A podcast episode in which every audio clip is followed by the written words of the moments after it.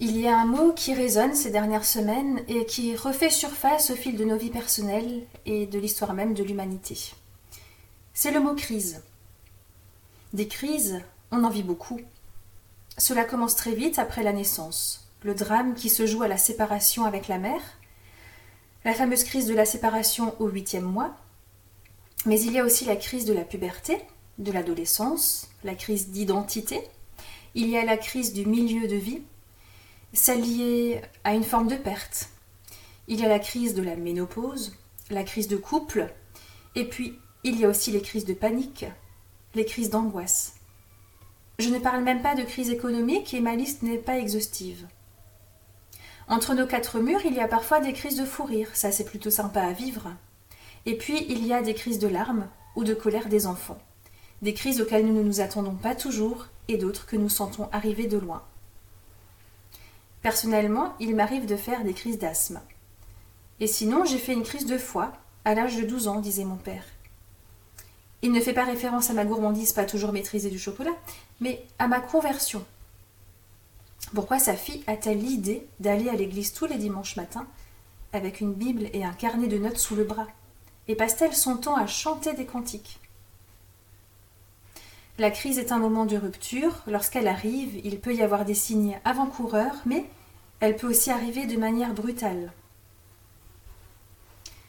Au niveau étymologie, on sait que la crise du grec ancien crisis est chez Hippocrate un terme médical.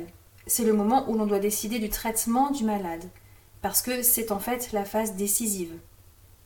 Chez Aristote, le terme nomme l'action de choisir, puis la décision, le jugement. Ce qui est intéressant, c'est que si l'on se promène du côté de la Chine, le mot crise est composé de deux caractères superposés. Le premier caractère qui signifie danger et le second qui signifie opportunité, chance. Et puis, en hébreu, crise se dit mashber. Et ce terme est employé pour parler du tabouret d'accouchement. Alors les jeunes, franchement, l'étymologie, le sens des mots, le grec, l'hébreu, le latin, ça sert bien à quelque chose. Je crois qu'au travers de ça, une histoire nous est déjà racontée. Dans l'histoire, les crises sont récurrentes. En un sens, l'histoire est faite d'une succession de crises, séparées les unes des autres par des temps de calme relatifs. Et dans la Bible, il y a eu une période de 52 années de paix et de prospérité. Voilà simplement comment démarre le premier verset du chapitre 6 d'Ésaïe. L'année de la mort du roi Osias. En lisant les versets suivants, on pourrait très vite passer à côté de ces quelques mots en se disant que c'est juste une date à poser au texte. La vie du roi Osias est retracée en deux chroniques au chapitre 26. Il était âgé de 16 ans lorsqu'il commença de régner et il régna 52 ans à Jérusalem. Il fit ce qui est droit aux yeux de l'Éternel, il rechercha Dieu pendant les jours de Zacharie qui avait l'intelligence des visions de Dieu, et pendant les jours où il rechercha Dieu, Dieu le fit prospérer. La nation tout entière profita de ses succès, jouissant de la paix, d'une bonne renommée vis-à-vis du monde, et de prospérité matérielle. Il était particulièrement admiré à cause de sa puissance militaire. Osias avait une armée pour faire la guerre, et il fit à Jérusalem des machines inventées par des ingénieurs pour être placées sur les tours et sur le haut des remparts, pour lancer des flèches et de grosses pierres. Son renom s'étendit au loin, car il fut merveilleusement aidé. Ok, super, tout allait bien. Dans la Bible, il y a donc eu une période de 52 années de paix, de prospérité, et pour les plus jeunes, cela semblait normal. Ils n'avaient vécu que cela. Bien sûr, l'histoire du peuple de Dieu, ce Dieu qui fait alliance avec son peuple, la sortie d'Égypte, la terre promise, était racontée et répétée. Mais voilà, 52 ans de paix et de prospérité éloignent peut-être un petit peu le souvenir de tout cela aussi. Et voilà que ces années de normalité se sont achevées. Le roi Osias a péché, il a été frappé de lèpre, et puis il est mort. Vous pourrez lire cet épisode aussi en 2 Chroniques chapitre 26. Alors en Ésaïe 6, nous nous trouvons en cette année de la mort du roi Osias. Nous pouvons presque sentir la tension qui régnait. Que va-t-il se passer maintenant, aujourd'hui et demain? Qui va conduire le peuple? Les ennemis vont-ils nous envahir? En temps normal, quand tout va bien, nous passons beaucoup de temps à nous projeter dans l'avenir au cours de la journée. Jusqu'à 50 fois selon certaines estimations. C'est normal, nous anticipons. Anticiper, c'est une faculté que nous avons heureusement reçue de prendre des décisions en étant capable de prévoir ses conséquences. Par exemple. Bonjour à tous, et voici un petit reportage chez les Walter. Alors attention, ça déménage samedi soir, 19h passées. Les enfants ont faim, ils sont fatigués, et ça fait 10 jours qu'il est prévu qu'Alexandre s'occupe des enfants. On va voir comment il se débrouille.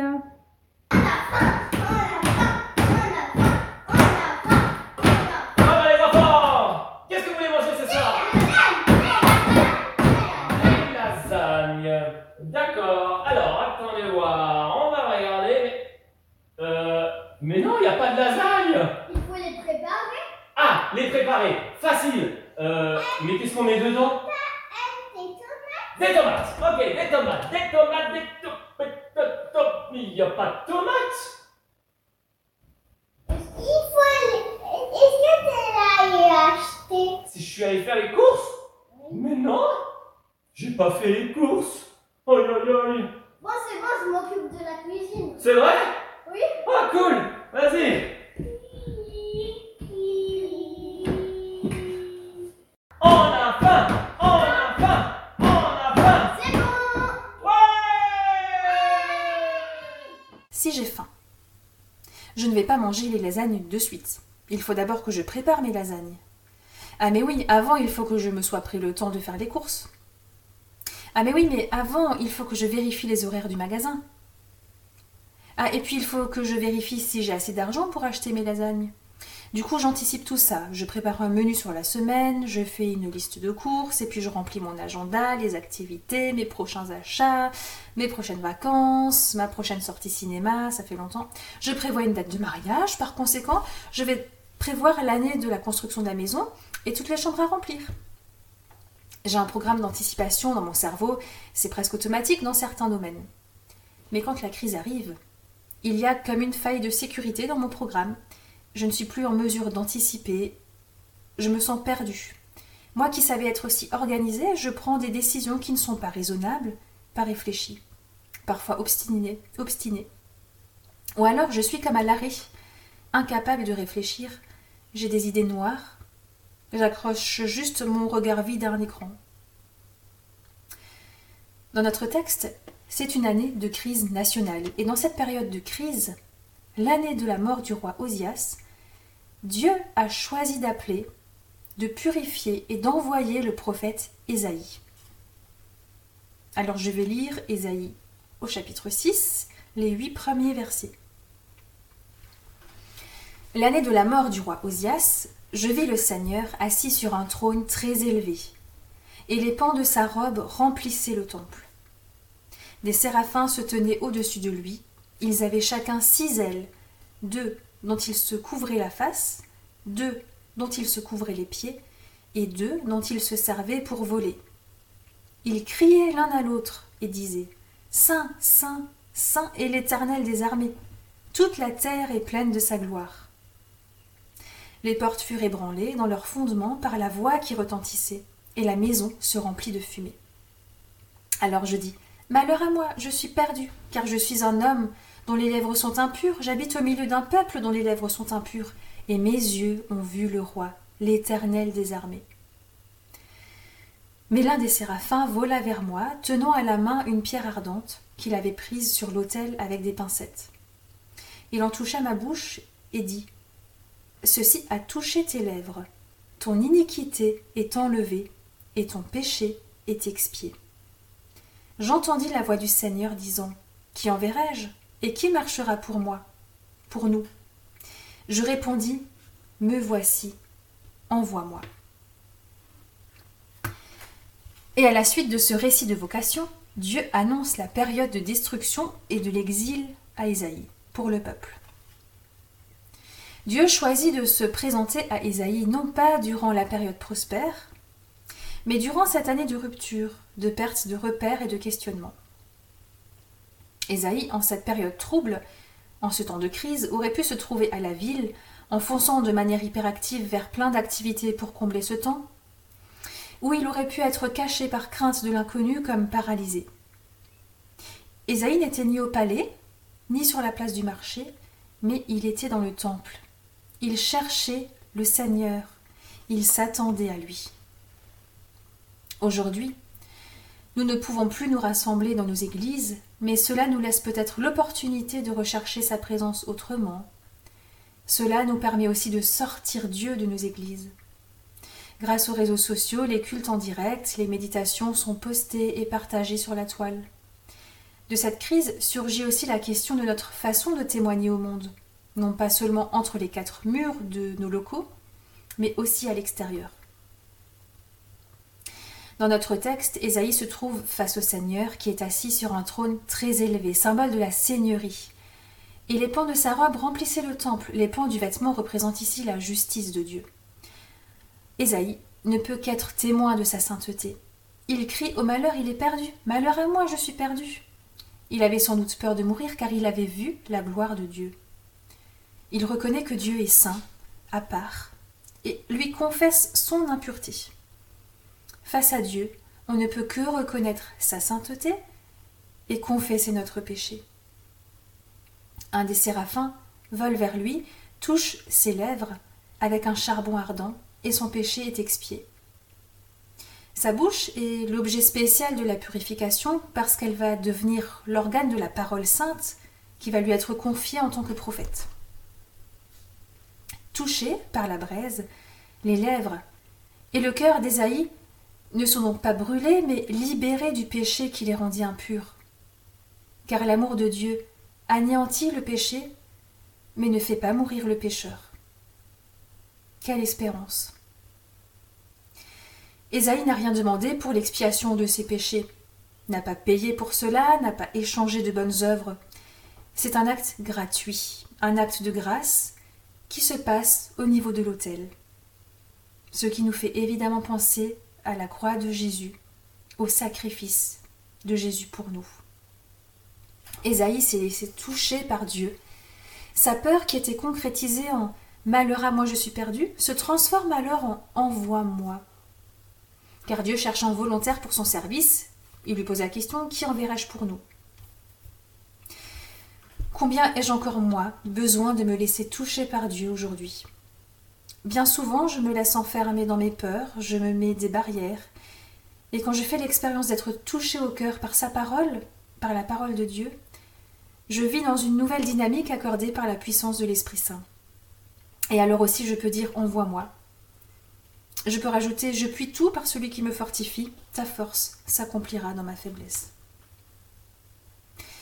Alors, dès le Jardin d'Éden, lorsque Dieu dit à Adam Où es-tu? en Genèse 3, verset 9, la parole de Dieu met en crise. Le croyant, c'est celui qui se laisse mettre en crise par la parole de Dieu, qui se laisse interpeller, interroger, juger par elle. Et je souhaite pour chacun de toujours se laisser interpeller par la parole de Dieu.